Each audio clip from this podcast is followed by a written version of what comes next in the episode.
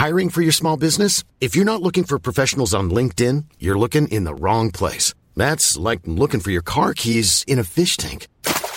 LinkedIn helps you hire professionals you can't find anywhere else, even those who aren't actively searching for a new job but might be open to the perfect role. In a given month, over 70% of LinkedIn users don't even visit other leading job sites. So start looking in the right place. With LinkedIn, you can hire professionals like a professional. Post your free job on linkedin.com slash people today. Cool fact a crocodile can't stick out its tongue. Also, you can get health insurance for a month or just under a year in some states. United Healthcare short term insurance plans, underwritten by Golden Rule Insurance Company, offer flexible, budget friendly coverage for you. Learn more at uh1.com. Herzlich willkommen bei Pool Artists.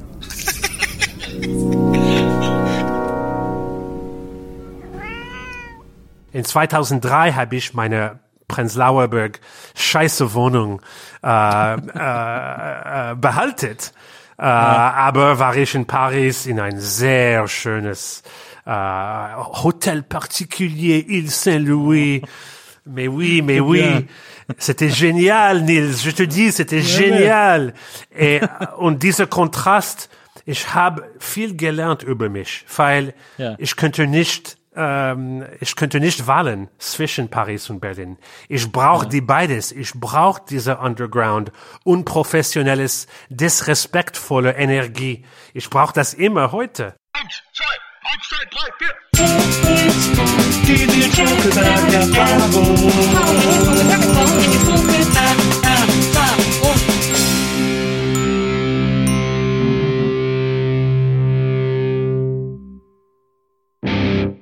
Hallo, liebe NBE-ZuhörerInnen. Bevor die heutige Folge losgeht, muss ich noch was loswerden. wow, super Gag. Ähm, und zwar haben wir eine Riesenausnahme gemacht. Das Besondere an der Nils Bokelberg-Erfahrung ist natürlich die Erfahrung und die haben meine Gäste, wenn sie bei mir sind, wenn ich ihnen zeigen kann, wie ich wohne, wenn ich hier irgendwie meine, meine Schnapsbar bereit habe. Das habt ihr äh, leider schon einige Male hören dürfen oder hören müssen, je nachdem. Aber all die Dinge, die ich meinen Gästen hier anbieten kann, äh, ist das Bild, das ich ihnen hinstelle, die Snacks, die ich für sie besorge, die Gemütlichkeit, die ich versuche für sie herzustellen, sind ein essentieller Teil dieses Podcasts. Das hat jetzt heute einmal nicht geklappt, denn mein heutiger Gast konnte leider durch dieses ganze Lockdown-Gedöns und weil er irgendwie äh, dann äh, irgendwie auch noch auf Kind aufpassen muss und so weiter und so fort, alles nicht so einfach, wenn die Schulen zu machen, konnte leider nicht zu mir hier nach Berlin kommen, sondern musste in Köln bleiben.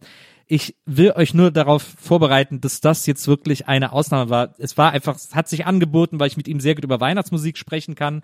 Äh, und die ist ja ein wichtiges Thema für uns gerade. Und darüber werden wir auch sprechen. Aber deswegen haben wir gesagt, okay, komm, diese eine Sache, dieses eine Interview machen wir jetzt mal remote. Es ist nicht die hundertprozentige Nils Bogelberg-Erfahrung, aber inhaltlich ist es auf jeden Fall. Und äh, deswegen hoffen wir, dass ihr genauso viel Spaß mit dieser Folge habt wie wir.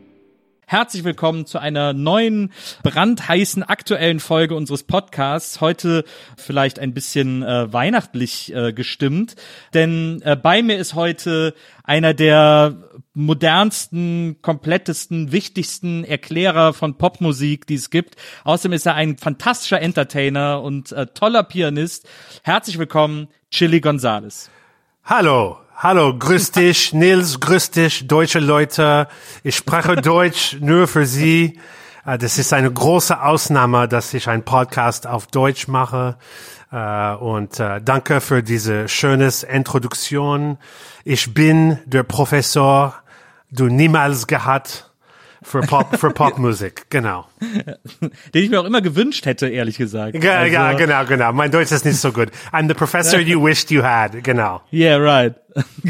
Wir werden heute so ein bisschen Englisch und Deutsch mischen. Ähm, ich glaube, äh, für die für die Hörer ist das völlig in Ordnung. Die meisten von uns äh, sprechen ja auch äh, relativ gutes Englisch und dein Deutsch ist ja auch schon ganz gut. Aber ähm, manchmal, wenn man da nicht weiterkommt, dann können wir auch auf Englisch switchen und dann wieder back and forth, äh, wie es gerade passt. Genau, aber finde ich diese Wort Denglisch nicht ein, es ist nicht ein schönes Wort. So, ich, ich finde besser Deutsch.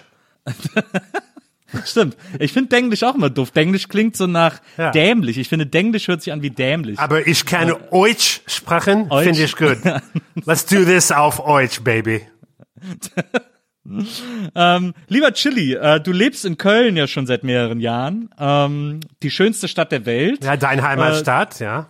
Meine alte Heimatstadt, genau. Ist das, äh, kann ich denn, ich habe irgendwann mal gelesen, dass du gesagt hast, Köln, super Leute, scheiß Restaurants, Düsseldorf, super Restaurants, scheiß Leute.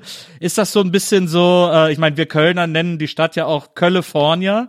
Ähm, ist es tatsächlich so, dass du in Köln so ein bisschen äh, mit der Mentalität einfach am, am besten klarkommst? Ja, ich glaube, ich, ich, das Unterschied ist, dass ich bin sehr oft in London, Paris und Berlin, weil das Ja. ist Musik, große Musikhauptstädte und ich Ja. arbeite da, ich mache Konzerte oder Studio oder Promotion-Tage.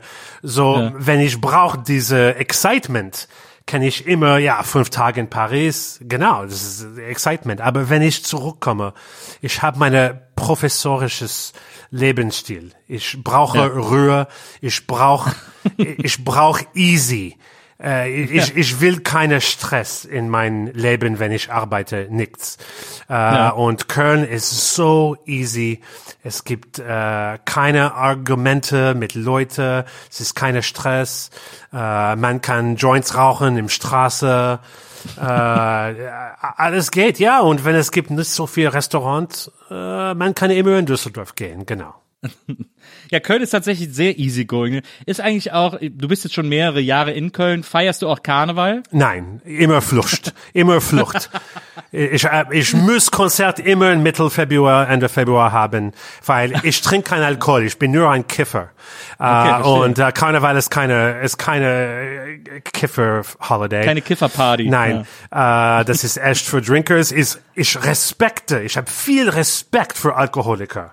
Aber äh, äh, eben sogar ein bisschen äh, eifersüchtig äh, von Alkoholiker, aber äh, leider nicht. Und Ja.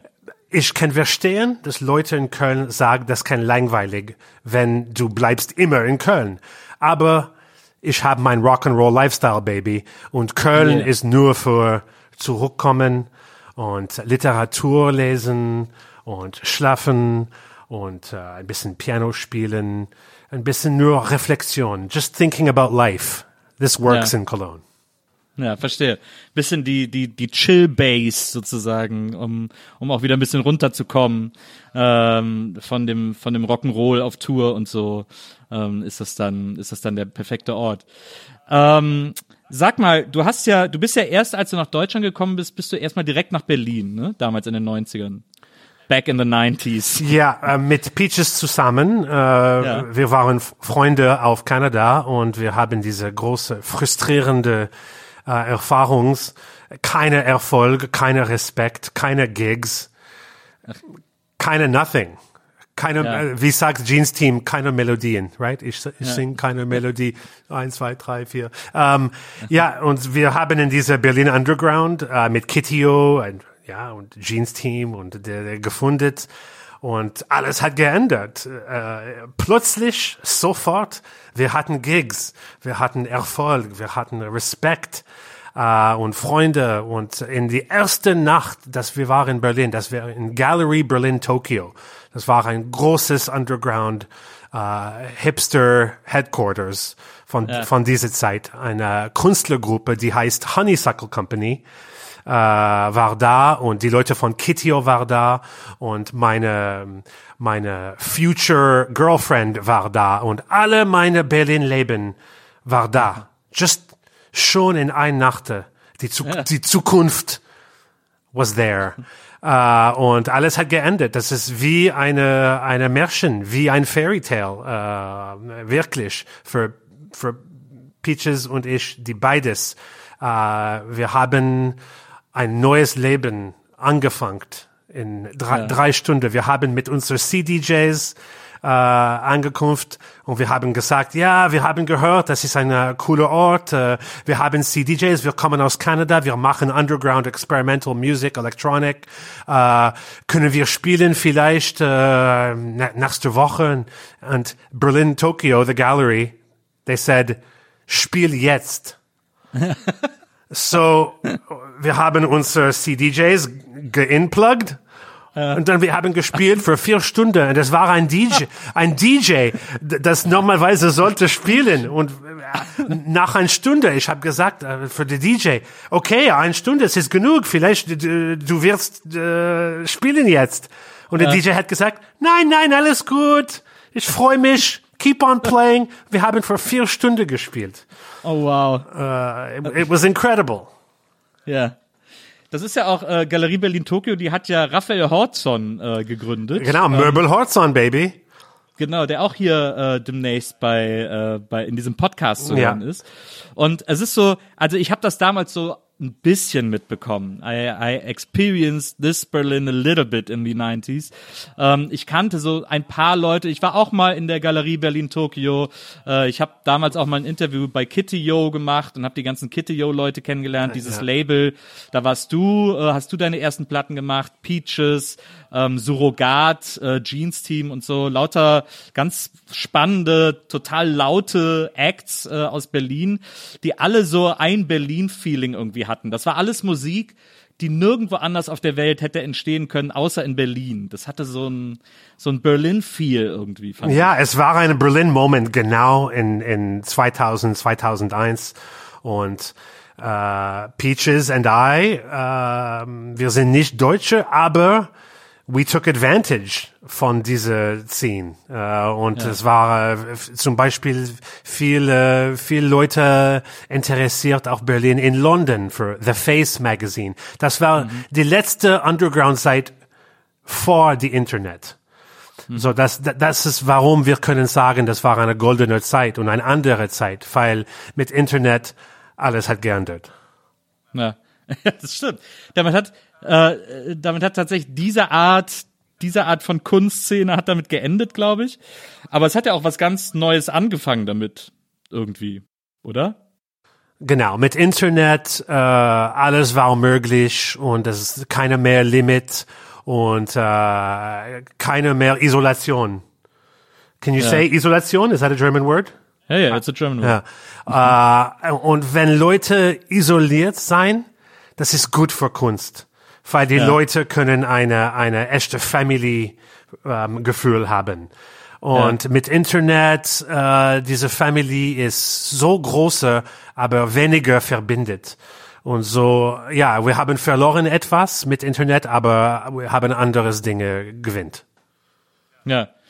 Und äh, hast du denn, gab es zu dem Zeitpunkt damals, also so nachdem dann auch Kitty Yo zu Ende war sozusagen, ähm, gab es da jemals bei dir so die Idee oder das Gefühl, äh, Berlin ist vorbei, I gotta go back to Canada? Also ist das, war irgendwann Kanada wieder so die Idee, da einfach wieder zurückzugehen? Nein, und, Weil nein. hier alles zu Ende war? Nein. Tschüss, Kanada für immer. Wirklich? Oh ja, aber aber ich habe nicht in Kanada gegangen. Wenn ich äh, Berliner äh, left, when, I, when I left Berlin, ich war in Paris für zehn Jahre. Ja. Und Paris war ähm, eine, die, die genau Gegenteil von Berlin. Berlin ist eine Underground separat from Overground. Das ist eine Ja. Einzelinsel. Äh, Und ähm, keine Verbindung mit dieser professionelles Musikindustrie. Das ist echt anderes. Kitio äh, war so separat from Universal in dieser Zeit. Ja. Äh, aber es gibt eine Dach, Ceiling, Ja? ja. In Berlin gibt es eine Dach, weil man kann in die Underground alle Leute kennen in ein paar Jahre und dann wo gehen? Das, Ja. Und das, deshalb so viele Leute in Berlin von dieser Underground-Zeit bleibt in Berlin, aber Ja, wachsend, nicht, äh, don't grow, wach, wachsen? Ja, ja, sie wachsen nicht, genau. so Leute von Berlin äh, ein bisschen Erfolg in ein paar Jahre, aber kann nicht dieser Erfolg wachsen. Und verstehe. ich bin sehr ehrgeizig und ich habe ein bisschen Erfolg in Paris gehabt in gleicher Zeit. So, ich war jeden Monat ein paar Tage in Paris. Paris ist Gegenteil. Paris ist nur Overground. Die Moment plötzlich gibt es ein neuer Underground-Singer oder Producer direkt direkt arbeitet mit großen Stars. so, verstehe. von meinem ersten Album Gonzales über alles war ich in Studio mit Jane Birkin und Charles Aznavour und echte Leute, weil sie, Underground existiert fast nicht. Das ist nur eine erste, erste Treppe. Und dann man springt in die Mainstream. Äh, und sehr professionalized. Äh, kann auch ein bisschen spießig sein, weil so professionell ist. Ähm, so in dieser Zeit, wenn ich halt diese ein bisschen parallele Leben in Paris und Berlin, in 2003 habe ich meine Prenzlauer Berg scheiße Wohnung äh, äh, äh, behaltet. Äh, Aber war ich in Paris in ein sehr schönes äh, Hotel particulier Ile Saint-Louis. Mais oui, mais oui. C'était génial, Nils. Je te dis, c'était génial. Et, und dieser Kontrast, ich habe viel gelernt über mich, weil Ja. ich könnte nicht, ähm, ich könnte nicht wählen zwischen Paris und Berlin.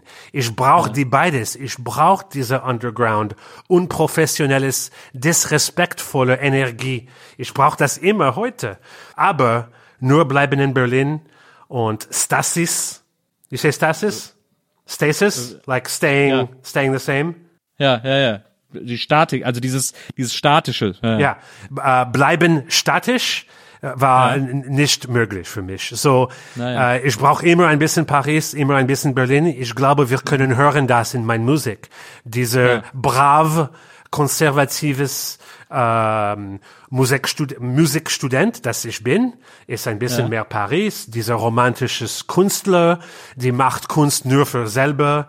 Äh, das ist auch ein Teil von mir. Und dann Berlin, diese, äh, diese ähm, übertriebt äh, Entertainment äh, on steroids, diese Underground, disrespektvoll, äh, Rampensau äh, Teil, brauche ich die beides. Ich bin die beides. Ja, verstehe. Du hast dann auch, du hast ja in Paris, äh, und ich muss sagen, Paris ist auch eine Stadt, die ich extrem liebe. Äh, ist ja auch von Köln zum Beispiel sehr schnell zu erreichen. Das ist ja irgendwie ganz angenehm äh, mit dem TGV. Und äh, Paris ist so eine Stadt, die habe ich immer wahnsinnig geliebt. Also sowieso europäische Großstädte. Ich liebe auch Rom, ich liebe auch Amsterdam.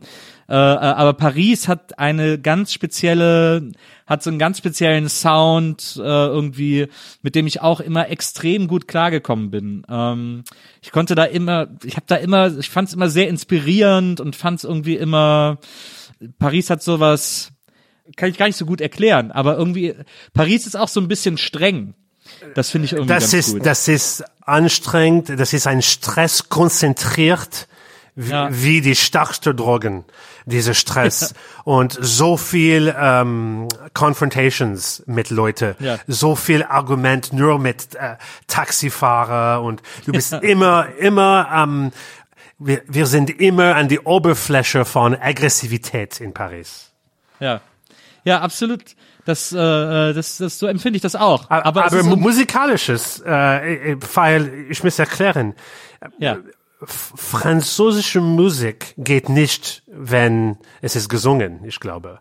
Sie können nicht äh, Rock oder Indie Rock oder Rap so gut machen, aber Instrumental Music. Wir haben schon Impressionismus mit Debussy, Ravel, Satie und auch French Touch, Daft Punk, Justice.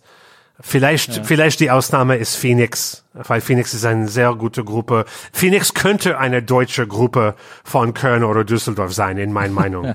Sie das hat stimmt, diese, ja, diese trockene Humor von äh, gu Ja. gute deutsche äh, Musik mit Worte. Ja, das stimmt. Ähm, die, äh, ich weiß nicht, ob, also das Gesungene, es gibt ja durchaus auch eine große Tradition äh, des Chanson. Also ich finde, äh, wenn man sich so, äh, ich mochte zum Beispiel von den alten großen Chansonniers, äh, fand ich immer äh, Bicot am, am interessantesten. Ähm, Gilbert Bicot, der irgendwie, äh, der ja sowas, das war ja so eine Art Crooner eigentlich, Ja. äh, French Crooner sozusagen.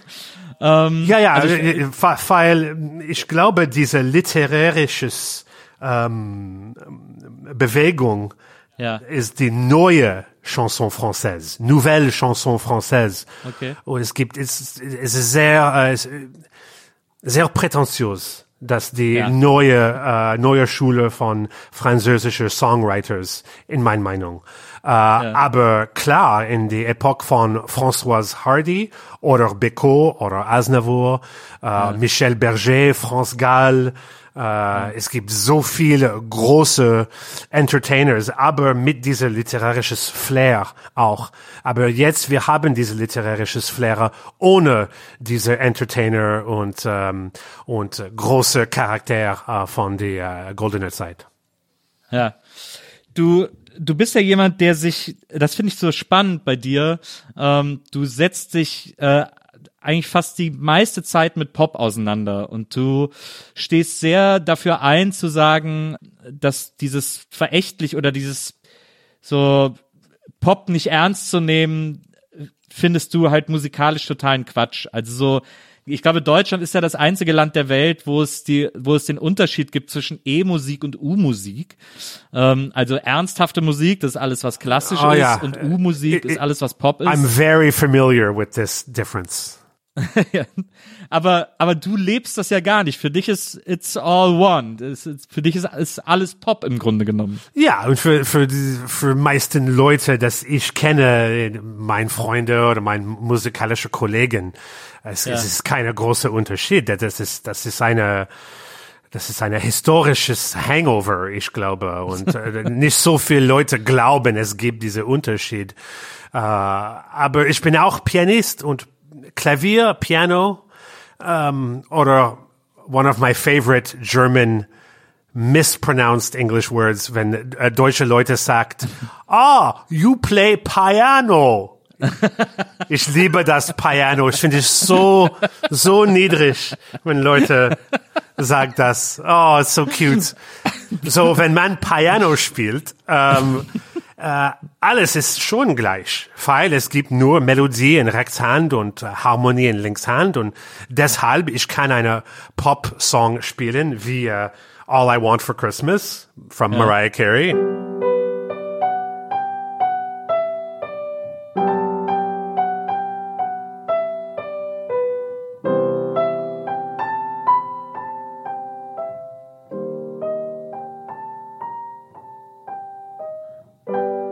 Etc. etc.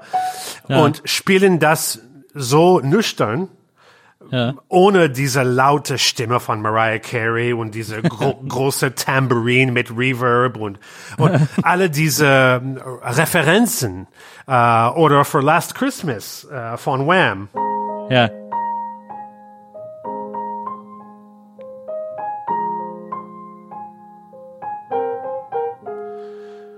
Und das Interessante ist, dass wir hören nicht diese Cheap Synthesizers, wir haben nicht diese Bild von dieser Videoclip in unser Kopf mit, Ja. mit dieser Snow Fight. the, the und, fake ja. snow fight and the cheesy, the cheesy sweaters.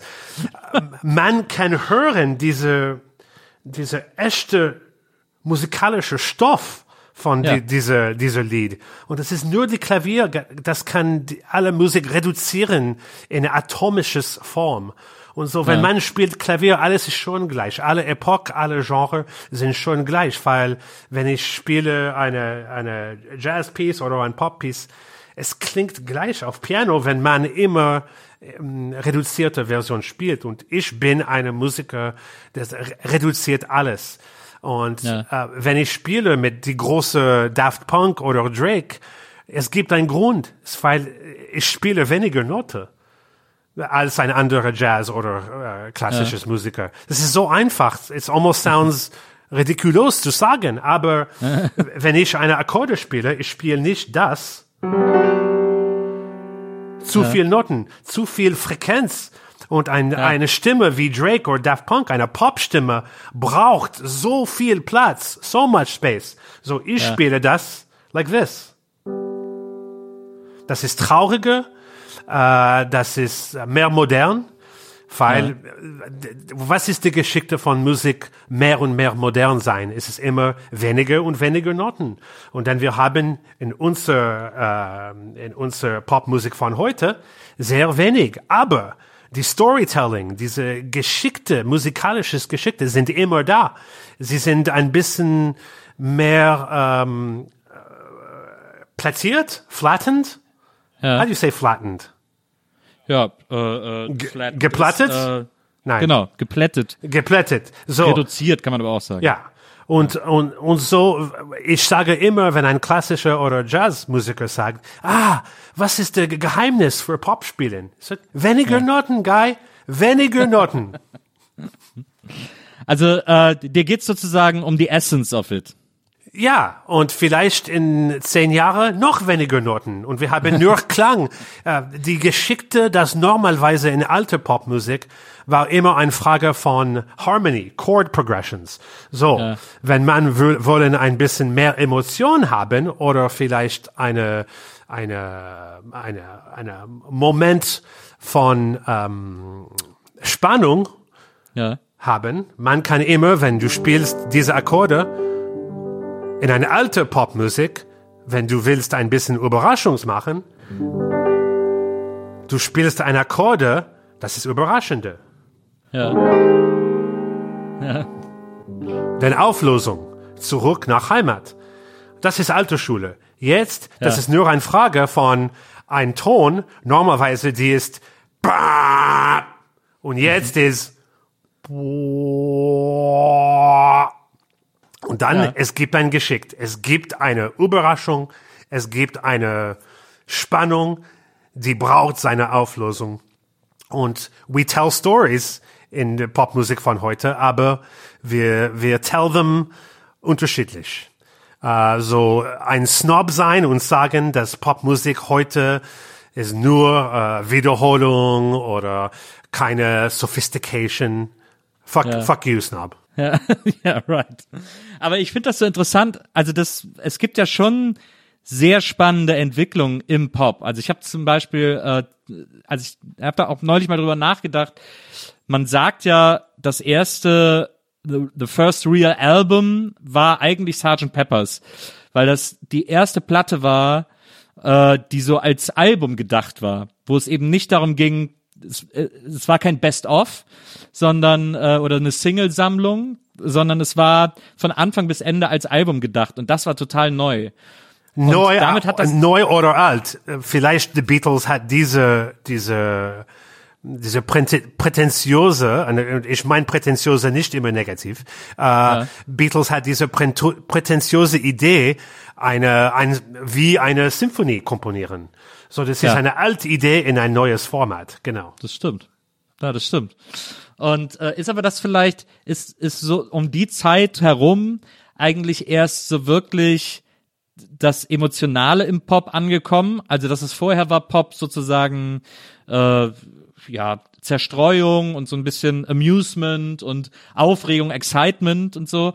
Und erst so in den, sagen wir mal, 60s, als auch Hippies anfingen, äh, Pop zu benutzen, auch für, um einfach auch um, weil sie eine Message hatten. Das war ja auch ganz neu, dass, äh, dass, dass es Songs with a Message gab, ähm, dass sie dann angefangen haben, sozusagen auch auch die emotionale Seite, also auch die traurige Seite, äh, mit in den Pop zu bringen.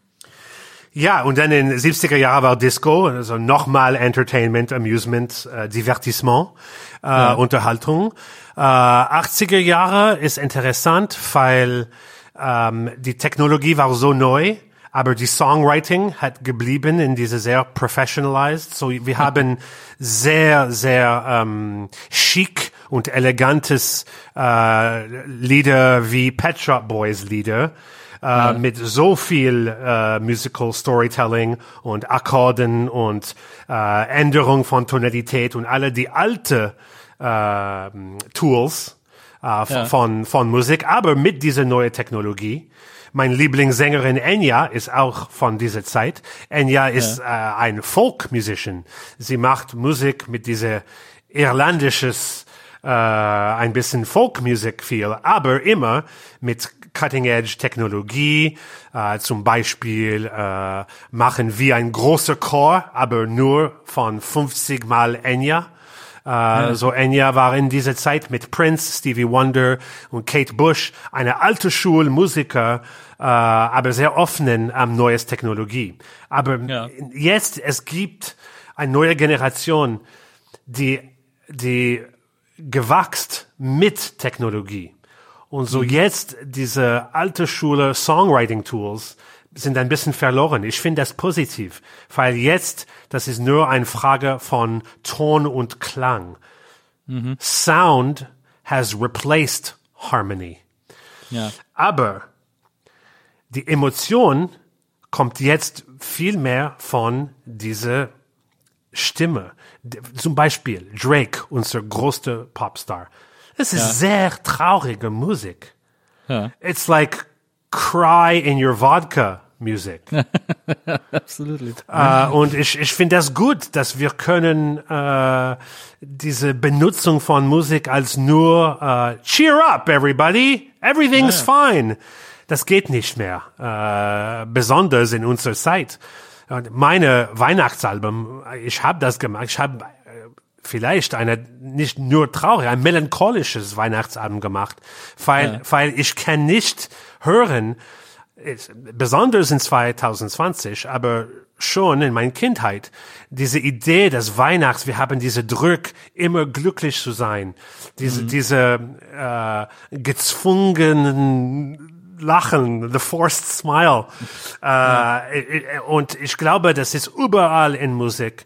Wir benutzen Musik in einen anderen Weg jetzt. Wir, wir, wir wollen, dass unsere Musik ist ein Spiegel für unsere Traurigkeit und nicht eine Flucht von Traurigkeit, aber ein Spiegel. Und dann wir können sagen, ich fühle mich, ich fühle mich weniger allein jetzt, weil Lana Del Rey versteht mich. Ja. Es ist ja auch ein bisschen, ich glaube, es ist auch, es hat mit der Zeit heute zu tun. Ähm, ich glaube, die Menschen und vor allem die junge Generation hat viel mehr gelernt, viel mehr als wir. Wir sind beide ungefähr, du bist, glaube ich, zwei, drei Jahre älter als ich, äh, aber wir sind kommen ungefähr so aus der gleichen Zeit. Äh, ich finde, die, die junge Generation von heute, die hat viel mehr gelernt, ähm, über Gefühle zu sprechen und Gefühle zum Thema zu machen in Gesprächen und auch sehr selbstverständlich, also ohne falsche Scham oder Genau. äh, without any fear. Ähm, Ohne Komplexe, ja. äh, Ich finde das auch mit Musik. Wir hatten äh, uns, äh, Nils, you and me, wir kommen von dieser Indie-Rock-Zeit mit Selling Out oder äh, äh, man muss immer authentisch äh, sein. Und diese Frage, dass äh, wenn du ehrgeizig in Gleichzeit von künstlich sein, das war unmöglich in den 90er Jahre. Und meine Geschmack, meine Geschmack und meine Fähigkeiten in dieser Zeit, es war sehr kompliziert, weil ich benutze Humor in meiner Musik. Humor hat keinen Platz in Indie Rock und ich bin ein virtuoser Musiker. Es gibt keinen Ja. Platz für einen virtuosen Musiker in Indie Rock. In Indie Rock, so, ja. so ich könnte keine Heimat finden in kanadischer Indie Rock in 90er Jahre, aber in Berlin in die 2000 Jahre könnte ich mehr und mehr ich sein. Aber die neue Generation hat keine Komplex, keine Guilty Pleasure Komplex. Wenn eine, wenn ein, ähm, wir haben immer diese, ah, ich habe meine echte Geschmack von wenn ich, wenn ich Kinder war und dann habe ich diese unfreiwillige erstes Geschmack und dann die zweite Geschmack kommt. Das ist mehr eine Frage von Self-Definition und unser Sozialgruppe finden durch Musik. Und dann es gibt manchmal diese, diese Krieg zwischen erst und zweiter Geschmack und dann wir müssen Guilty Pleasure sagen, ich mag das, aber ich sollte nicht. Und Ja. ich finde, neue Generation hat keine Problem, wenn ein, ein, äh, wenn ein Teenager oder ein 20er Jahre Musiker äh, mag etwas, äh, es endet da. Äh, ich mag das, keine Problem, ohne Schuld. Ja, das finde ich auch. Ich finde auch diesen Begriff Guilty Pleasure, da tue ich mich sehr schwer mit. Ich finde das total bescheuert, because it's alles nebeneinander. Äh, ähm, Pop ist, es ist alles, es ist alles Pop, es ist alles äh, genauso gut oder schlecht wie das andere auch. Ich finde, man muss sich nicht schämen, irgendein Lied gut gefunden zu haben oder so. Wenn es ein guter Song ist, ist es ein guter Song, ganz einfach. Ja, aber in den 90er Jahren, wir haben diese Gedenk, dass Ja, ja. wenn eine, wenn eine Lied wollen erfolgreich sein, das, das ist nicht gut. Das ist nicht Kunst vor allem. Ne? Exactly. It's desperate to be liked. Äh, und äh, die Leute wollen in dieser Zeit, in den 90er Jahre, dass die, äh, dass die äh, Musiker sind erfolgreich als Zufall. Like, ooh, oops, I'm rich. Und dann, und dann, dann haben die Leute auch immer gesagt, ja, die ersten Alben fand ich ja noch gut, Ja, aber ja, jetzt heute finde ich es nicht mehr genau, ja. genau. Als sie noch keiner kannte, Coldplay, das erste Album super, aber jetzt heute ist das ja nicht mehr gut. Das, das äh, wird über die Band sehr gerne gesagt. Ähm, was, was mir gut gefallen hat, du hast ja äh, vor zwei Jahren, glaube ich, also ich will auch gleich unbedingt noch über die Weihnachtsplatte reden, weil ich, weil ich dich auch noch ganz viel zu Weihnachtsmusik fragen will. Aber du hast mal, es gibt etwas ganz Wichtiges, worüber ich mit dir reden will. Ähm, du hast mal vor zwei Jahren äh, eine Platte gemacht, ich glaube vor zwei Jahren, die hieß OPP, äh, Other People's Pieces I'm down with wo OPP. du, äh, genau, wo du, wo du andere Bands gecovert hast und so Medleys aus ihren, aus ihren Songs äh, geschrieben hast und so. Und da hast du ein äh, Medley von Weezer gemacht und sogar noch einen Weezer-Song hinterher, äh, so symphonisch umgesetzt sozusagen. Say again, I didn't understand the last bit. You, you, uh, you transferred a Weezer song to a symphonic Ah, ja. uh, song Ja. somehow. So. Ähm, und, ähm, und my big heart, my greatest heartband is Weezer. I love Rivers Cuomo. Ähm, und gerade in Deutschland, ich meine auch bei amerikanischen Fans, aber auch bei deutschen Fans ist Weezer immer so, wo sie sagen, ja, just Blue Album and Pinkerton and nothing less, uh, the rest is just pure Bullshit. Und ich glaube aber, dass, äh, dass alle Leute, they don't get what Rivers is trying to do. Um, and I think uh, dass Rivers Cuomo is on the search for the perfect pop song.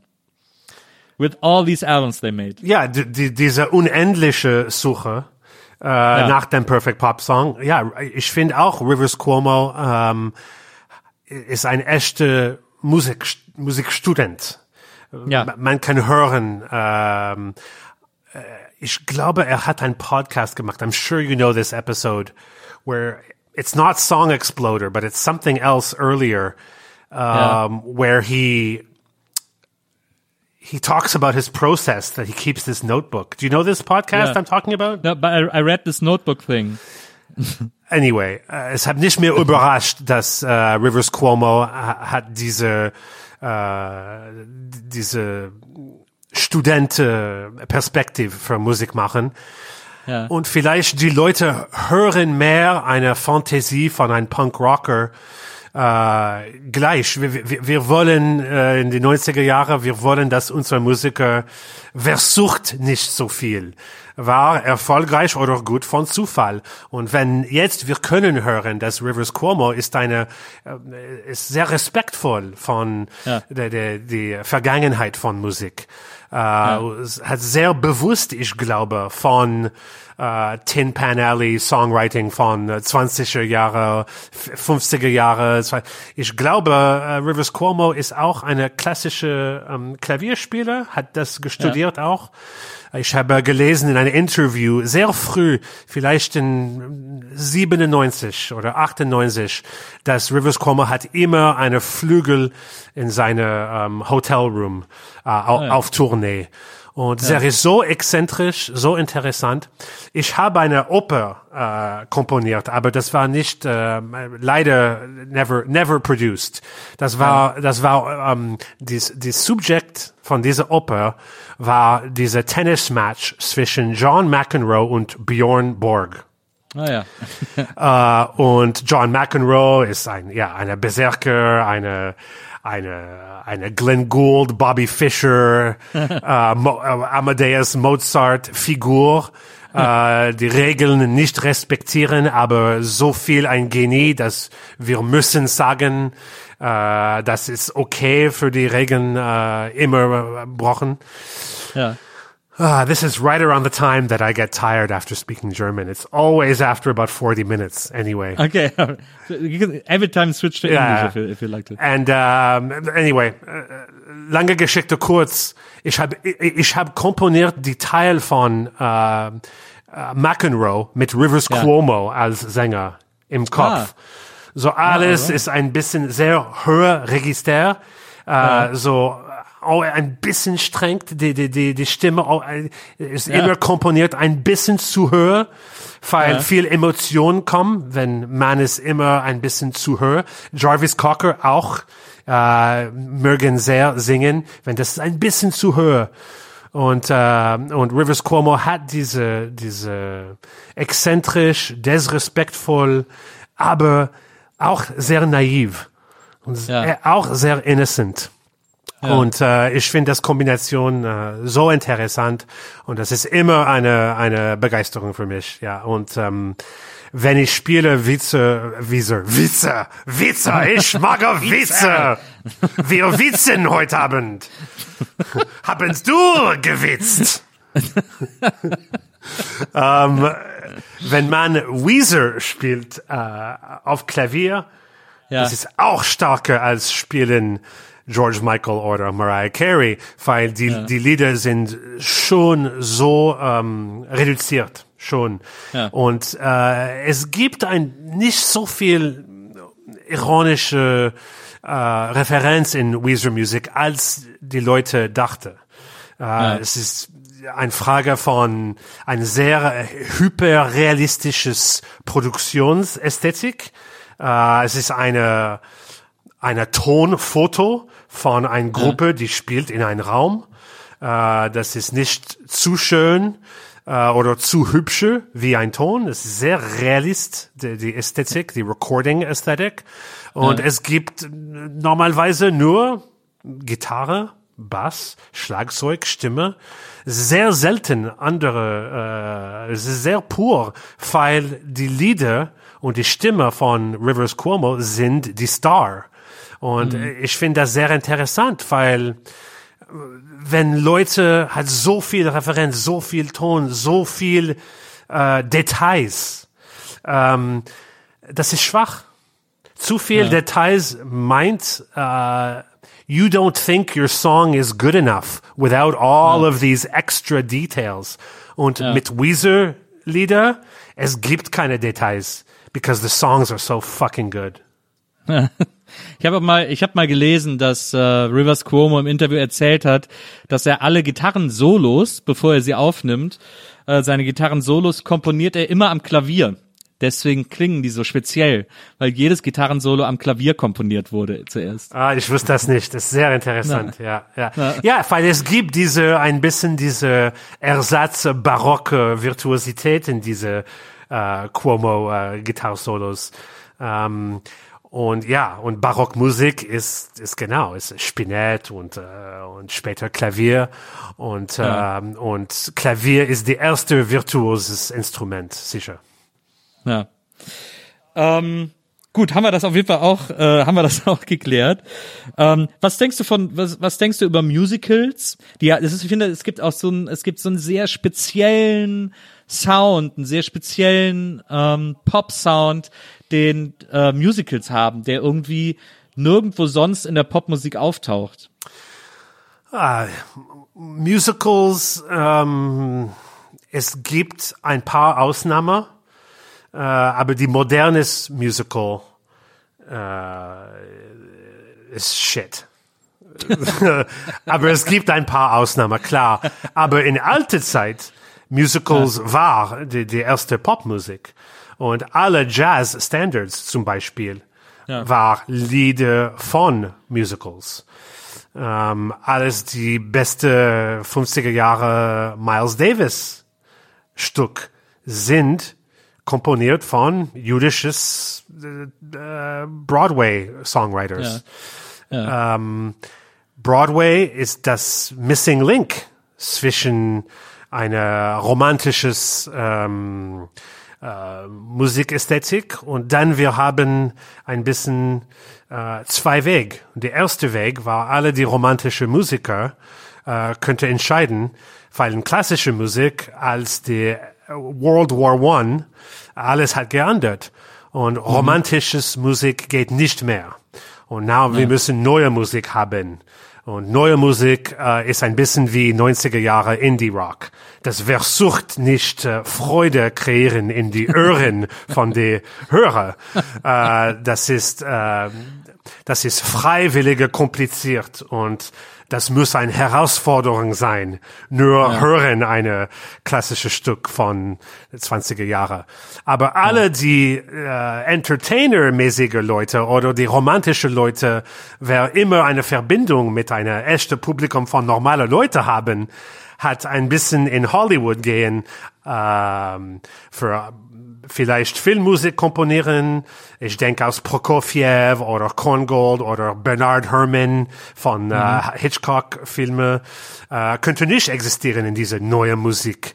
Äh, Scheiße. Und so hat, okay, wie kann ich äh, ein Teil von Musik, die lebende ist. Und das war Hollywood und in New York City auf Broadway spielen Lieder, gute Miniaturlieder, zwei oder drei Minuten mit äh, viel, viel Emotionen drin und, äh, und diese, immer diese subtiles Virtuosität, das, das wir haben in unserer Popmusik heute. Das meint, das bedeutet eine oder zwei sehr gutes, seduktives Ideen. And that's all you need. Chopin hat keine monumentales, you say monumental? Ja, monumental. Ja. Chopin hat keine monumentale klassische Musik komponiert. Keine Symphonies, keine Oper, immer Miniature. Äh, Zwei Minuten, drei Minuten, ein Walse, eine Prälude, eine Impromptu. Und ähm, diese Teil von klassischer Musik lebt immer in unserer Popmusik. Und ich bin dankbar, weil ich bin nicht interessiert auf Monumentalmusik. Äh, Monumentalmusik ist prätentiöse. Mo Monumentalmusik ist wie ein Mann in einer äh, Ferrari auf Straße und macht viel Geräusche und wir wollen, wir, wir, äh, wir wissen, dass dieser Mann hat eine kleine Pimmel. Und wenn, wenn Richard Wagner muss immer so monumental äh, Musik machen, wir wissen, Richard Wagner hat dann keine Pimmel. Und ich glaube, Richard Wagner hatte wirklich einen super kleinen Pimmel. und, und genau. Und wenn ein Komponist, äh, you know, whether it's männlich oder weiblich, äh, weil ich glaube, Clara Schumann und Nina Simone und Enya hat große Pimmel. Äh, weil, weil sie machen kleine miniaturische Meisterwerken, die lebende sein, äh, mit einer echten Beziehung und Verbindung mit einem Publikum. Und äh, das ist Entertainment, Baby. Das ist ja auch interessant. Das, das habe ich mal in einem Interview von dir gelesen, dass du äh, gesagt hast, ähm, was man für sich alleine macht, ist Kunst, aber sobald man es fürs Publikum macht, ist es Entertainment. Ja, weil, weil Kunst, Kunst machen oder äh, etwas kreieren ist immer in, in zwei Treppe. Erste Treppe, man muss ein bisschen blind sein. You say blind for blind, right? Ja, ja. Man muss blind sein. Man muss ein bisschen autistisch sein. Man muss äh, äh, selber überraschen oder schockieren oder provoken. Aber man muss nicht, nicht so viel selbstbewusst in dieser erste Treppe. Äh, Und das ist, was ein Künstler mache. Äh, du musst lernen von sich, von machen etwas, aber du kannst nicht, du musst das immer machen mit, äh, mit Instinkt, musst, äh, musst immer äh, blind oder ähm, man, you ha you don't know how the machine works. You just have Yeah. you have to turn on the tap, and whatever comes out, that's you. Mm-hmm. And the Kunstler job is no argument with what you make. You look at it and you mm-hmm. say, "Holy shit! Okay, this is what I'm working with. So be it." Und dann Ja. zweite Treppe. How do you bring that to the people? Is there something in there that people can identify with? Und diese zweite Treppe, viele Leute, sie sind immer ein bisschen verloren in 90er Jahre Attitude, äh, sagt, ah, diese zweite Treppe, nein, das ist, das ist, das ist zu viel Versuch, das ist too much effort, uh, too much calculating, too much desperation, nein, nein. And these people stop after the first step.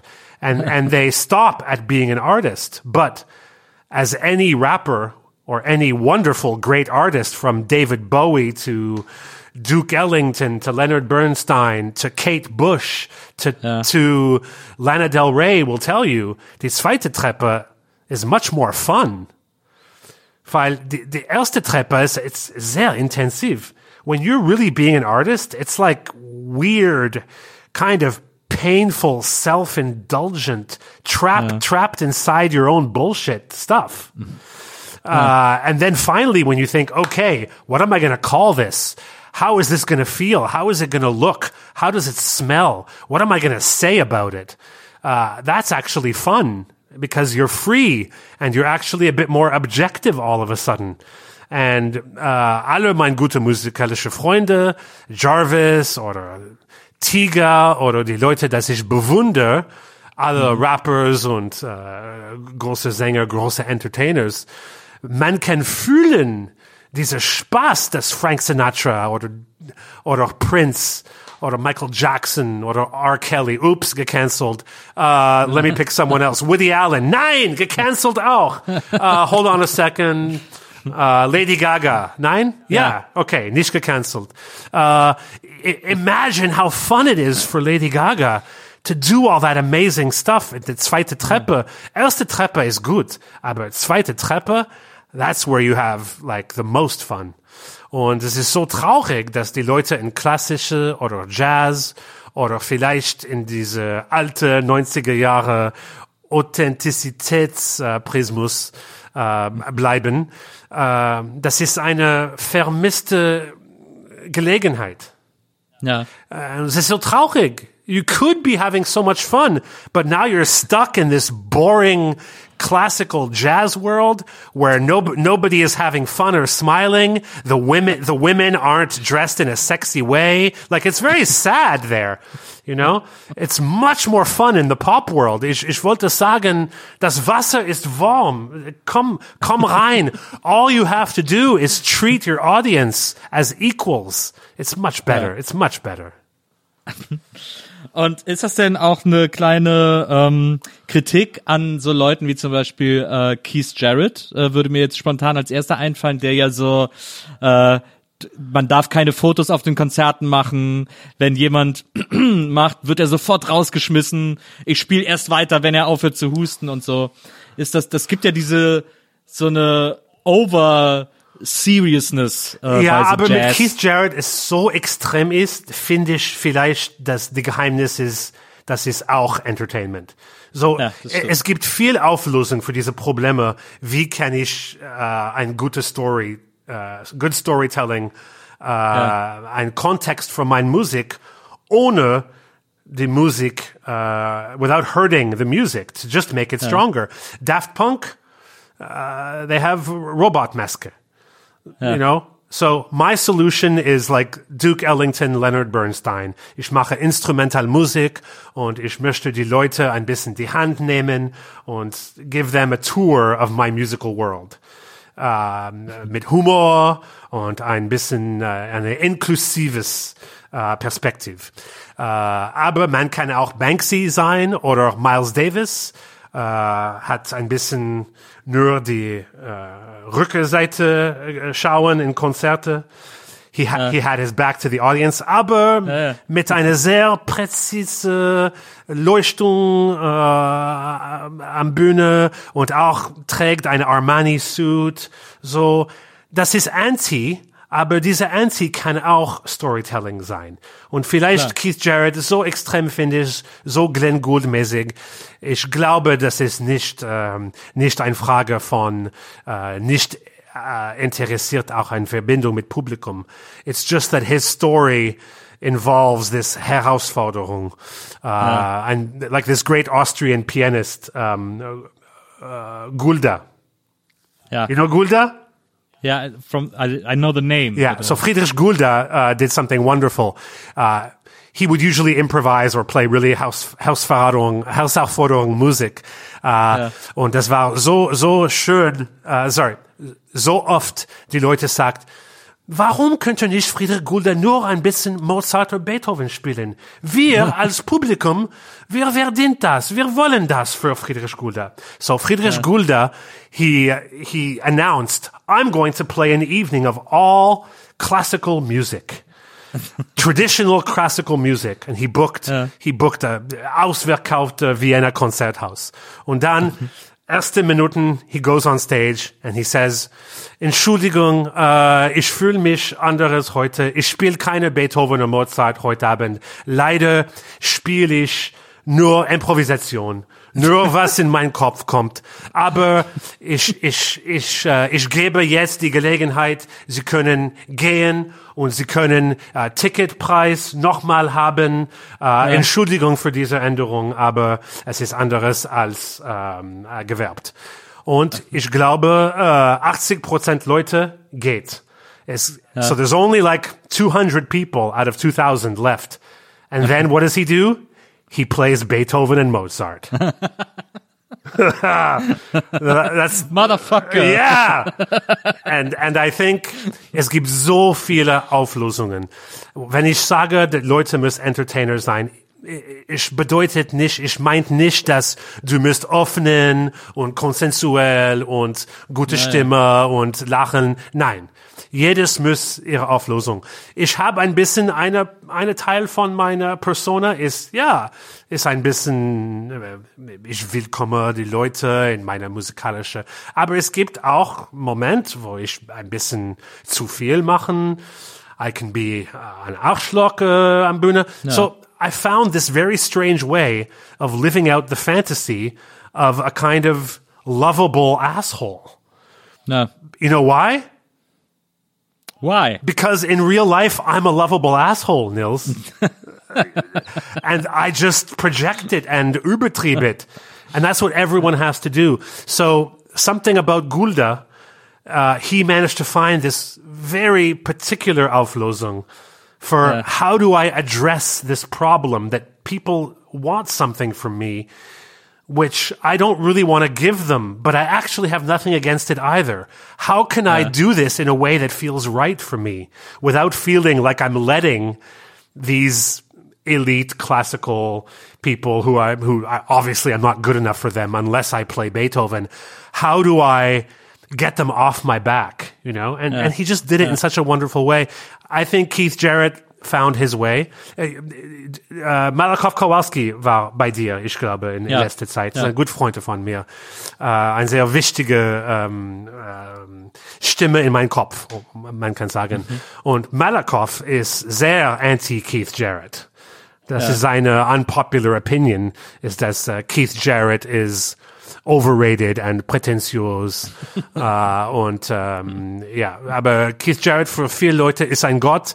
Ich bin zwischen die zwei. Ich finde das Köln-Konzert äh, interessant. Äh, das ist eine, das ist die Ausnahme vielleicht, dass man Ja. kann nur improvisieren für eine Stunde und äh, machen eine Platte, nicht nur eine Platte, aber eine Klassikplatte. Das war ein großes Crossover-Hit. I don't argue with success. So I think there's something in the current concert, something special happened. Aber ich muss sagen, dass Keith Jarrett mag das Köln-Konzert nicht und war viel gestresst. Uh, he hated the piano, he hated the audience, he hated the acoustics. I think he was playing outside in front of the dome, if I'm not mistaken, right? Yeah, yeah, I think so. Uh, he was sehr ungemütlich, nicht bequem. He was not in a good mood at all. But sometimes comfort is the enemy, and maybe this is why this one concert he did actually has something different because it was not his ideal situation. And I know meine schwerste Konzerte Situationen bringt sehr oft die beste Konzerte. Äh, das kann ein Stress in meiner persönliches Leben und dann muss ich auf die Bühne gehen und das ist, ah, what the fuck am I doing here when I'm struggling with something personal? Okay, I guess I just gotta go for it. Und das ist die Nacht, wenn, das kann sehr interessant sein. Wenn der Künstler ist zu gemütlich, manchmal ist es langweilig. Na, na, das stimmt. Ich glaube, ähm, was das Problem von vielen Leuten mit Jazz ist, ähm, ist ja, dass so die the, the average Joe irgendwie, ähm, also die Otto Normalbürger, der traut Jazz keinen Humor zu. Ich glaube, viele Leute kriegen diese Verbindung von Jazz und Humor nicht hin, obwohl sie Leute kennen wie Helge Schneider, der ja die perfekte Symbiose von Jazz und Humor ist.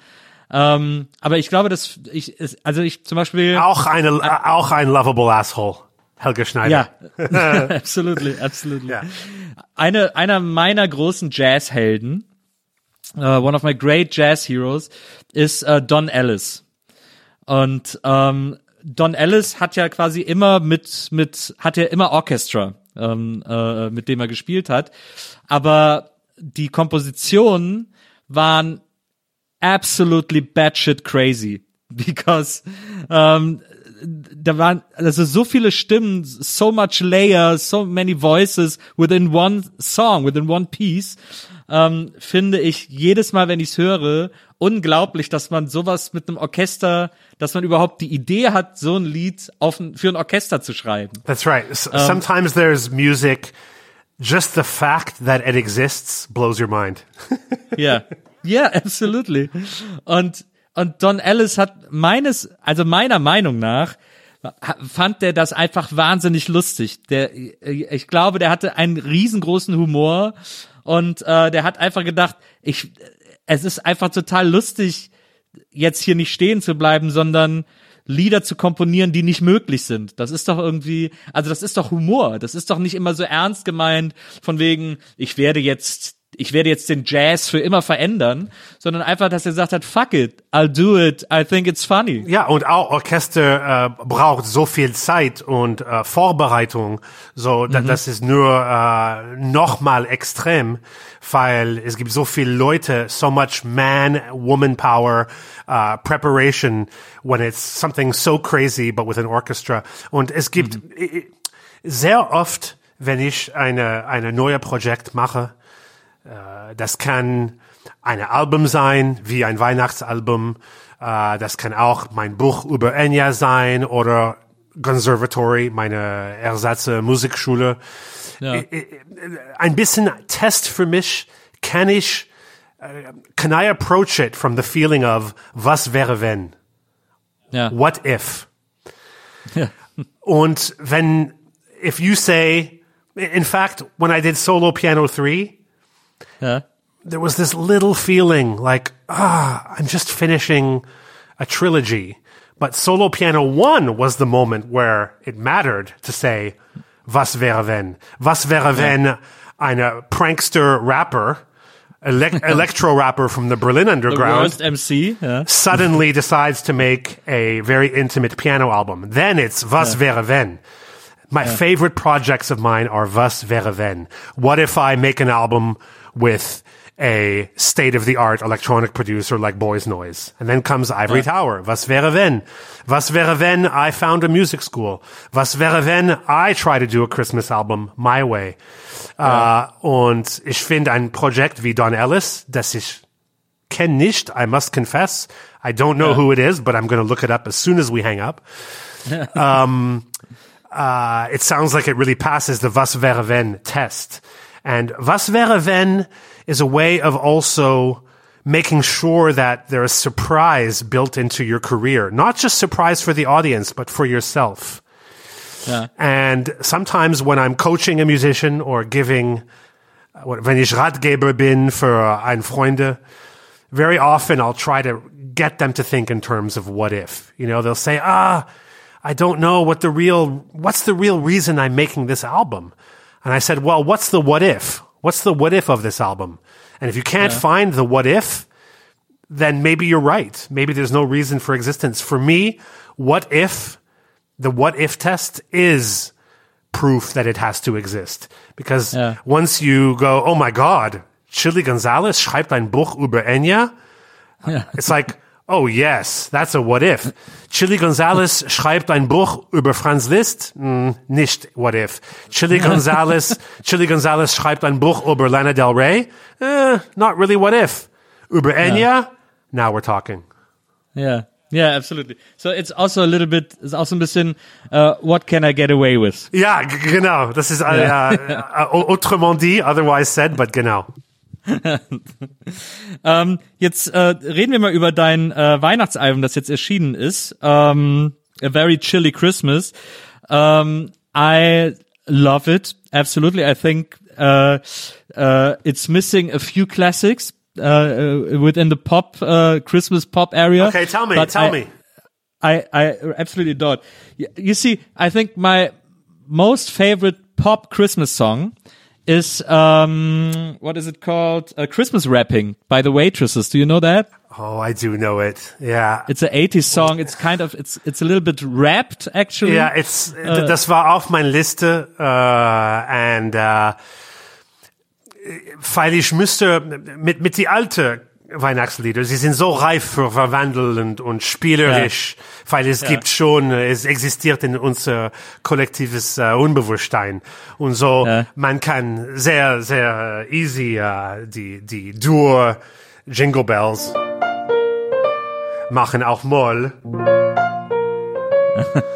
Oh, das ist so, it's so, it's such a simple Zaubertrick because, Yeah. because the song exists in your mind already. So I, I just reach into your mind because Yeah. you've heard a thousand Jingle Bell versions. There's not one that really lives in your brain. It's the song itself. Die, die Lied selber existiert im Kopf. Nicht eine specific recording of the song. Mm-hmm. Aber mit die neue Poplieder, die Herausforderung ist anderes. Mit Last Christmas, you think of a very specific recording from the 80s. So I'm fighting against something in your brain this time. And I have to take it out of your brain. Instead of reaching into your brain, I have to take it out. And ich muss das sehr nüchtern und respektvoll spielen, weil I'm playing on an acoustic instrument and I'm not a singer. So Yeah. it means that Last Christmas becomes very simple when I played on the piano.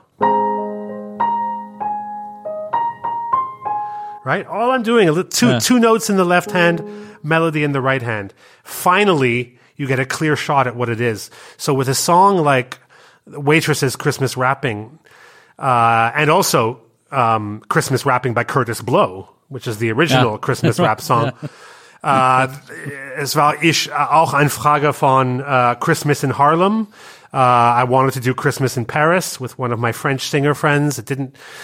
It's it's difficult. Uh, Christmas, Christmas in the Hollows. There was that Run DMC. Ja, uh, Christmas in Hollis song, auch, ja.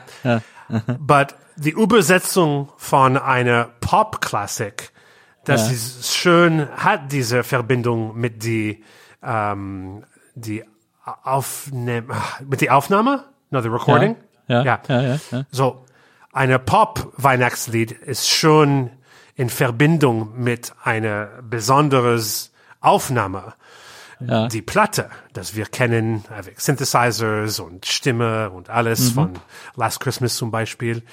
Äh, und so diese Übersetzung nach akustisches, ähm, nüchtern, reduzierte Versionen ist sehr schwer, ist sehr schwer. So, uh, and I didn't want the Christmas album to be a big challenge for me. The, the, the beauty of a covers album, which basically a Christmas album is like a covers album, is you skip, man springt über diese komplizierte Künstlerphase.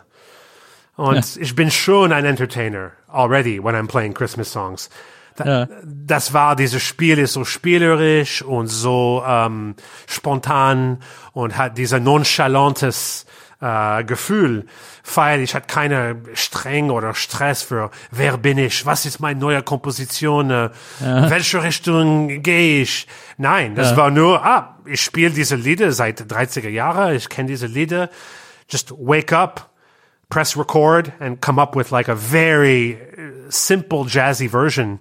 And that was enough because these songs already exist. I'm just playing the millionstes Version von Jingle Bells. So keine Stress. Aber mit den Pop-Hits, das war äh, eine große Herausforderung. Ich hab, I really struggled to get Last Christmas, All I Want for Christmas is You. Und auch diese modernes äh, Pop-Lieder mit Jarvis, die Snow is Falling in Manhattan.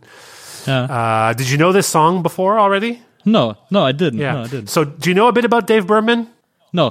So Dave Berman is like a holdover from indie rock. He comes from the, the gang of Pavement in the 90s. Ah, yeah. But he, he never left that world and he really kept it alive in a really wonderful way. A very, very tortured, sad guy with lots of different projects, side projects. And the last album he made was under the name Purple Mountains, 2018. And Snow is Falling in Manhattan is on this album. And he committed suicide about a month after that album came out. Okay. We lost this great, very credible singer songwriter, a real true indie rocker, the exception to a genre I don't normally like.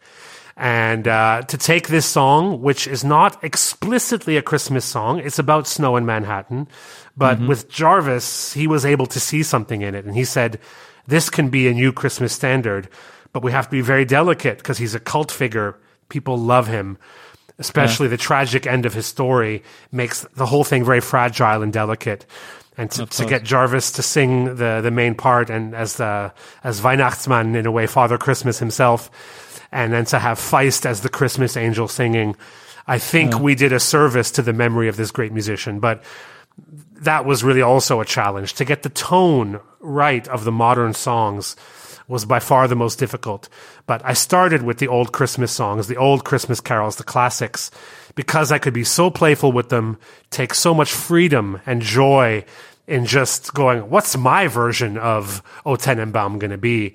It, it made the whole first three quarters of the process super fun, easy, uh, joyful, uh, playful, and uh, so much fun. And then I had to become an artist again for just that last few months of finishing the album because now I had to find the right tone to make these pop songs my own and to write one original song with Feist as well. So at the end, I had to become an artist again and I had a bit more of that struggle.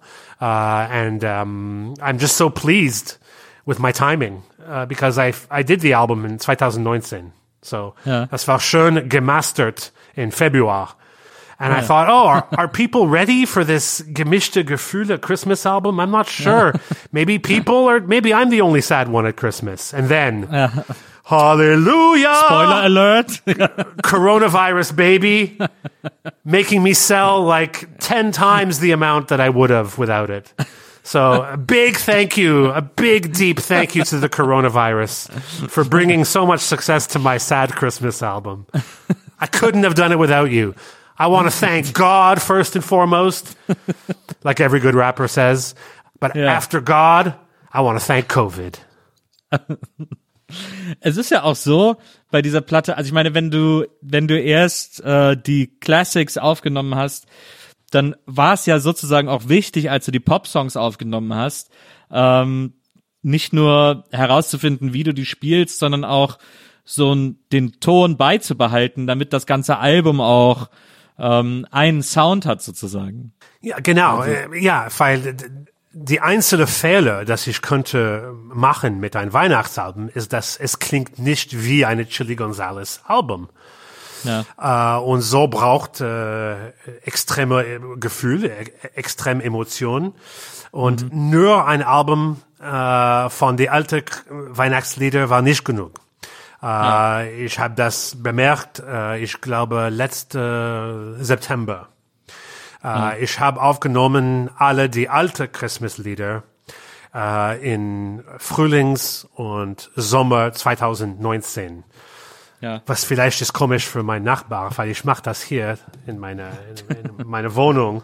Und äh, in diesem Sommer, ich glaube, äh, in August, wir hatten diese diese 35 Grad und I'm I'm you know I'm playing Let It Snow on the piano. It's kind of weird. äh, aber ähm, in September 2019 habe ich gesagt, okay, ich brauche ich brauche eine ganz andere Ebene für dieses Album, wenn es ein Chili Gonzalez echte neues Album sein können. Äh, und dann habe ich ein bisschen diese diese neues Poplieder gemacht. Last Christmas and All I Want for Christmas. Ich habe an andere Lieder gesucht, aber weren't quite good enough. Ähm, Was wäre was wär eigentlich mit, äh, wie heißt es, äh, Fairy Tale New York by the Pokes? I tried it. Naja, Ja. das, das hätte ich mir auch noch vorstellen können. I could have imagined that. maybe I'll get it again for volume two. Uh, aber let's put it this way. For me, the only truly no argument iconic new Christmas pop songs, I think I did them. It's really Yeah. the only two. Everything else is, can be close, but Yeah. nothing close to that level of that's like fascist levels of dominance those two songs have, you know? so I had to include those, uh, being a, being a creature of pop music. Um, and then of course the original songs. And even though the Jarvis one is not original, it felt like having to get my arms around an original song. But I had the help. I had the help of Jarvis Cocker, who's a conceptual and musical uh, hero of mine, and Feist, who I know would never sing a word that doesn't come 100% from her deepest soul. And so I knew that I was covered as far as the lyrics and overall choice of material. And then it was up to me to be a musical arranger and a musical partner for those two great artists. But they chose what they did. Feist wrote the lyrics and came up with the idea herself, and I provided the music. And Jarvis had the idea for Snow is Falling in Manhattan, and I was, I was more the musical partner for those. Uh, but they're my musical family, and uh, Christmas time is a time for family. I knew I had to have friends on the album. Uh, Otherwise, it would have been too lonely. Und äh, sag mal, deine Version von äh, O Tannenbaum, die ja auf dem Album auch drauf ist, ähm, dass man übrigens, glaube ich, im Moment nur noch digital bekommt. Also Vinyl ist ausverkauft, CD ist ausverkauft. Ähm, äh, man kriegt's auf Spotify, kann man's hören und überall ähm, Streaming und so. Ähm, aber äh, physische Tonträger erst wieder nächstes Jahr. Aber ähm, O Tannenbaum, to me, I love it, but to me it sounds heavily inspired by uh, Vince Guaraldi. Genau. schuldig, hundertprozentig schuldig.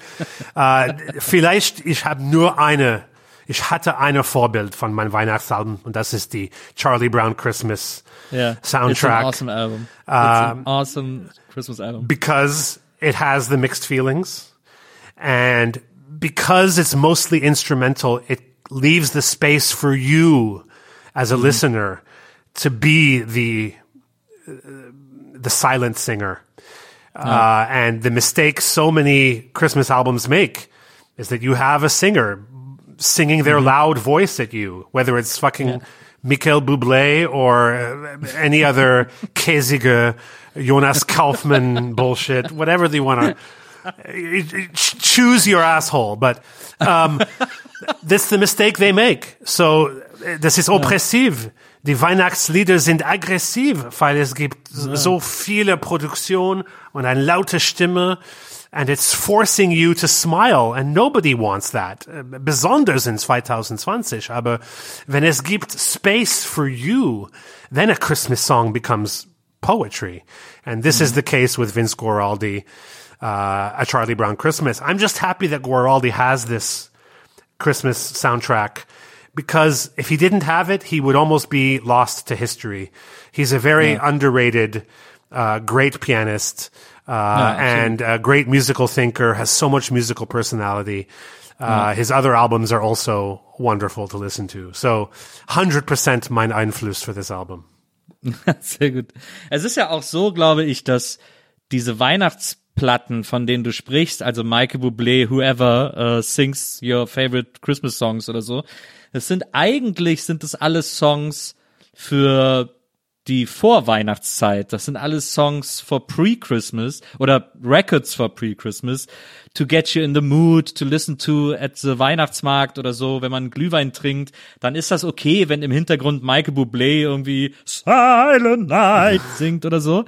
Aber äh, eine Platte, die man wirklich an Weihnachten also in, äh, in Amerika am Christmas Morning und in, in Deutschland in, am Weihnachtsabend, an Heiligabend äh, hören kann.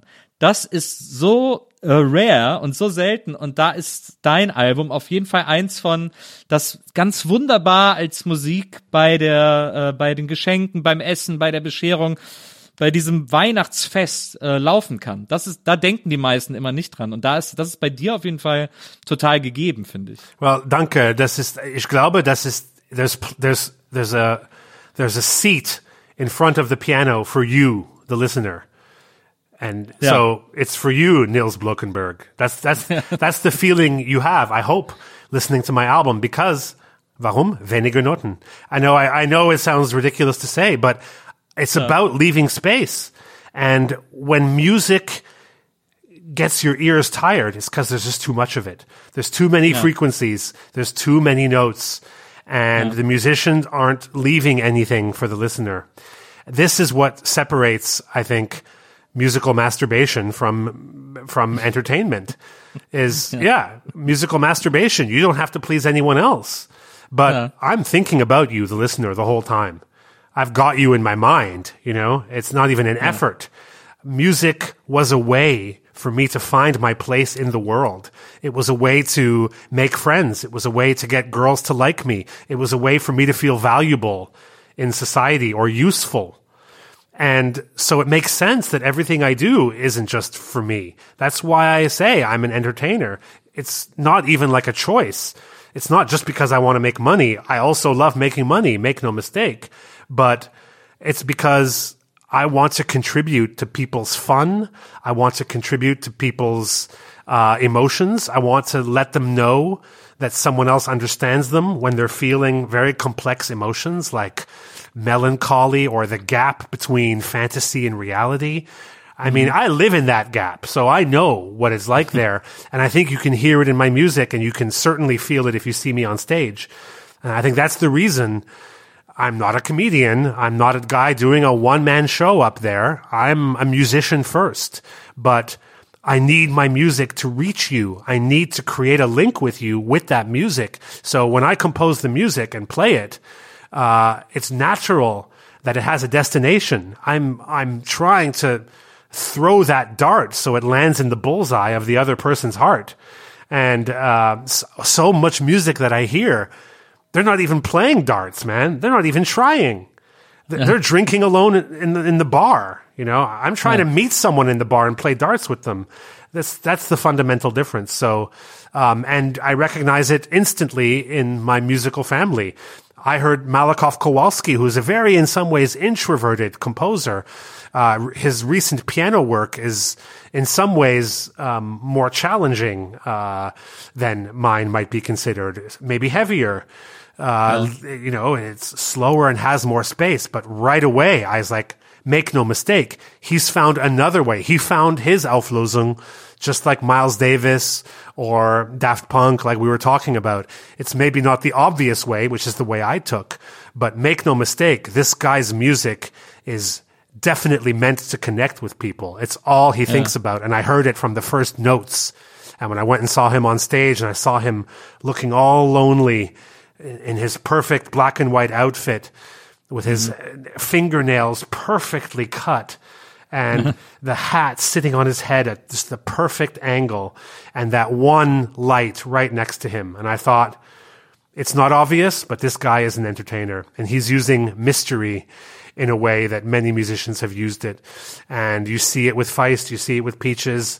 My whole gang, it's not even a choice. We have to make music that connects with people. It's the only way. Otherwise, we die. Ja. Das ist fast ein wundervolles Schlusswort. Ähm, Die. Was- Yeah, let's end on death. Nice one, Nils.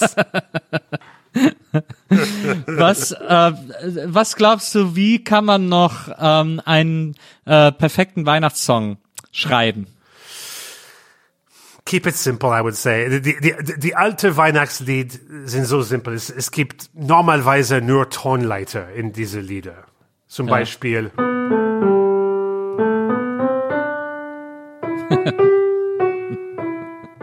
It's basically up and down the Treppen of a major Tonleiter, you know? and the reason is it's meant for singing along. It's folk music. It's music that has no artistic pretension. So it's only got one job, which is to bring people together by making it possible for Kinder und besäufte Leute und Amateur von Musik. Anyone can sing a song that goes up and down the Tonleiter, you know? So that's what I would say. Keep it amateur. Keep it for everybody. Um, there's a lot of different Christmas songs that don't respect this formula. I mean, if you listen to All I Want for Christmas, it's not tone Tonleiter, it's Virtuosität. Ja. You know? La, la, la, you know? So if you do a sing along, this is the moment where people just go, ah, bah, bah, bah, bah, bah. they stop even trying to sing the song because it's too complicated. But um, uh, yeah, I think uh, Christmas songs, the old ones are maybe our only connection to a musical time before capitalism and the idea of the artist, the idea of a genius. Nobody got rich writing an old Christmas song back then. Nobody got famous from it. Nobody got called a genius for writing an old Christmas folk song. Uh, there's something very humble. There's no word I in any of those Christmas songs. It's not I jingle the bells. It's just jingle bells. We all jingle together. So this is maybe worth preserving. It's worth remembering that music was something else. We can never go back to that time. And look at me. I'm the perfect example. Music began as something to feed my ego. And only now is that I'm finding different ways to feed the ego that are a bit more positive for everybody. But make no mm-hmm. mistake, I'm a product of our time. I can't help it. Yeah. I'm a creature of pop. Not only do I want an, a big audience, I want to get rich doing it. I, you know, I, I'm motivated by all the crappy stuff too. But there's still a part of me that is connected enough with that very first principle of what music should be to bring people together. That's in the end why I start to do any project. And only then does it become corrupted by wanting to be in business class for my next trip to Canada. But when it starts, I'm not thinking about business class just yet. I'm still honestly just trying to please the gods of music. I just want my music to be useful. And perhaps I can end it with this very short story. I met Daft Punk in my electro rap years and they were very respectful. They kept on saying things to me like, I like what you're doing or, oh, I see what you did there or that's a really interesting concept. And I was like, whoa, Daft Punk really like what I'm doing. I feel really flattered. Wow. And then I released solo piano and I ran into one of the guys from Daft Punk six months later. He said, Oh my God, your piano album is the only music that I can stand listening to that actually gets my kid to sleep.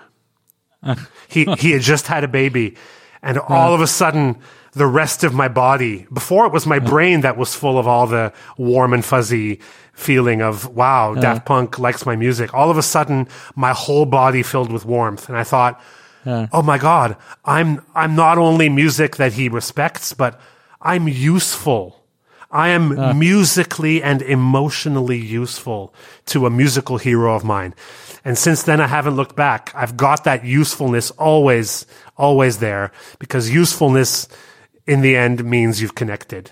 There's nothing more intimate than someone can can benefit from knowing you or having contact with you and you become part of their lives even if I'm the background music for their bath or their hipster dinner party I say great. If I can be useful if my music feels like a lullaby to get your kid to sleep that's perhaps the biggest compliment I can get these days so. Ja, there you have absolut. it that's my definition of being an entertainer is to be useful. Das und äh, das ist dein Weihnachtsalbum auf jeden Fall. Also äh, alle Menschen sollten äh, an Heiligabend a Very Chilly Christmas äh, Album hören, um äh, in den in the Mood zu kommen, weil das da glaube ich sehr hilfreich ist. Tolle Platte. Ähm, lieber Chili, äh, vielen vielen Dank.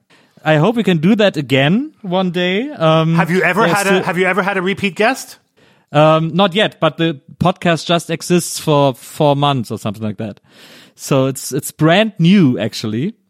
But uh, there are so many guests I'd like to see again, and you're one of them because ähm, ich gibt noch so viel aus dem Bereich von Pop und Kunst und Entertainment, äh, worüber ich mit dir reden You, will. you know what might be fun? Is What? A, a threesome with you, me, and Malakoff Kowalski. Right? Yeah, that would be awesome. I bring my keyboard. Or if that's too much of a sausage fest, as we say, Yeah. then it could be you, me, and Sophie Passmann. Because I also know Sophie well, and she translated my Enya book into German, and we, we have a we have a long history, and we have good banter, as they say in English. So uh, you have to start expanding and finding pairs of guests that you can bring back. To have Yeah. to have more chaotic podcasts with like three or four people. That's what I would uh, you know dream of.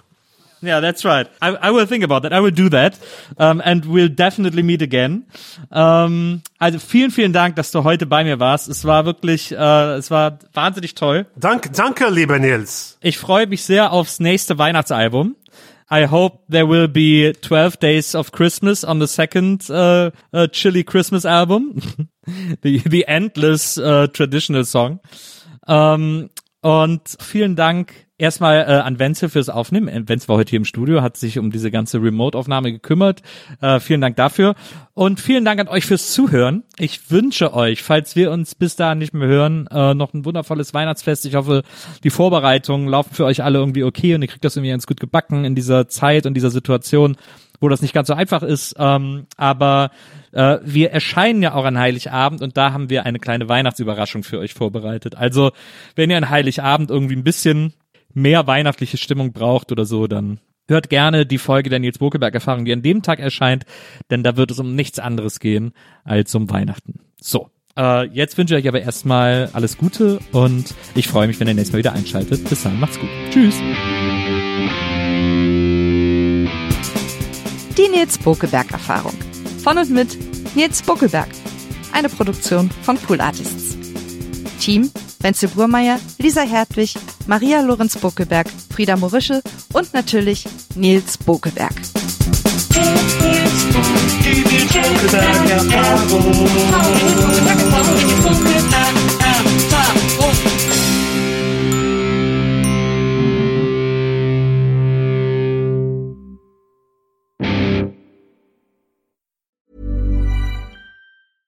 Imagine the softest sheets you've ever felt. Now imagine them getting even softer over time. That's what you'll feel with Bowl and Branch's organic cotton sheets. In a recent customer survey, 96% replied that Bowl and Branch sheets get softer with every wash. Start getting your best night's sleep in these sheets that get softer and softer for years to come. Try their sheets with a 30-night guarantee. Plus, get 15% off your first order at bowlandbranch.com. Code BUTTERY. Exclusions apply. See site for details. Planning for your next trip? Elevate your travel style with Quince. Quince has all the jet setting essentials you'll want for your next getaway, like European linen, premium luggage options, buttery soft Italian leather bags, and so much more. And is all priced at 50 to 80% less than similar brands. Plus, Quince only works with factories that use safe and ethical manufacturing practices. Pack your bags with high-quality essentials you'll be wearing for vacations to come with Quince. Go to quince.com slash pack for free shipping and 365-day returns.